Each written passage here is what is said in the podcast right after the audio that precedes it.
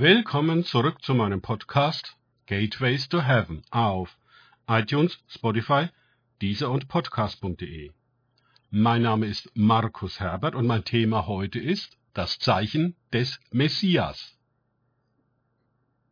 Weiter geht es in diesem Podcast mit Lukas 2, 11 bis 12 aus den Tagesgedanken meines Freundes Frank Krause. Denn euch ist heute ein Retter geboren, der ist Christus, Herr, in Davids Stadt. Und dies sei euch das Zeichen. Ihr werdet ein Kind finden, in Windeln gewickelt, in einer Krippe liegend. Lukas 2, 11 bis 12. Das ist also das Zeichen für die Geburt des Retters, des Christus Gottes, des Herrn? Krippe und Windeln? Wenn wir diese Worte nicht kennen würden, was hätten wir erwartet?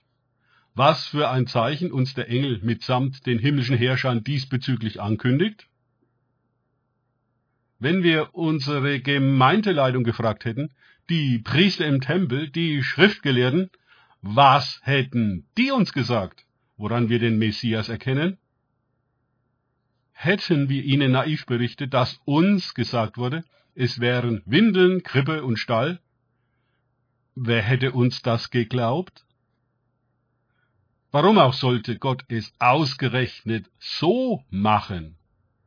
Warum nicht seine zuständigen hohen Priester informieren dem theologisch geschulten Chor Mitteilung geben, im Tempel, wie es sich gehört.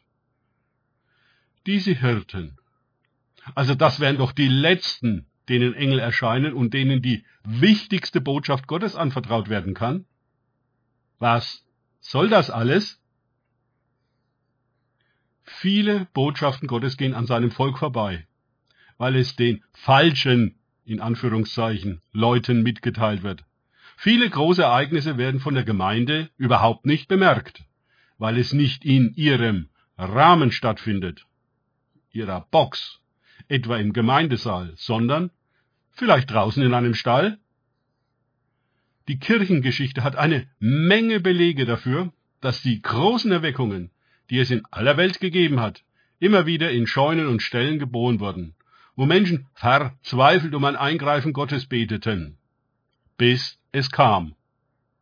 Viele der großen Namen dieser Erweckungen waren weder Theologen noch Priester, sondern einfache Leute.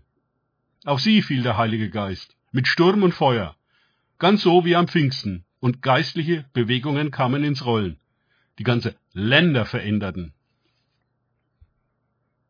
Achtung, an dieser Stelle müssen wir wirklich aufpassen. Denn Gott hat sich nicht verändert, wir könnten, ganz wie die Synagoge und der Tempel, von dem, was Gott tut, gar nichts bemerken und daran vorbeigehen, weil es nicht in unsere Vorstellung von Gott passt. Unsere Vorstellung von Gott kann also zum größten Hindernis werden, den echten Gott zu bemerken. Hallo? Er lässt das heilige Kind, den Messias, in einem profanen Stall geboren werden für viele religiöse Leute ein undenkbares Sakrileg. So verändern sie im Nachhinein die ganze Geschichte und machen daraus das, was wir heute in Anführungszeichen Weihnachten nennen. Die Hirten auf dem Feld werden zu perfekten Gutmenschen, die Magier aus dem Osten zu drei heiligen Königen, der Stall zu einem Heiligtum mit Tieren, die auch noch einen Heiligenschein verpasst kriegen, denn einfach nur Tiere konnten das ja wohl nicht gewesen sein. Die religiöse Domestizierung und Verklärung kennt keine Grenzen. Nichts darf sein, wie es ist. Auch du und ich, wir dürfen das ebenfalls nicht, sondern müssen religiös eingeordnet werden, bis wir des Heiligenscheins würdig sind und Petrus uns in den Himmel lässt. Genau. Danke fürs Zuhören. Denkt bitte immer daran, kenne ich es oder kann ich es im Sinne von erlebe ich es. Erst sich auf Gott und Begegnungen mit ihm einlassen, bringt wahres Leben. Gott segne euch und wir hören uns wieder.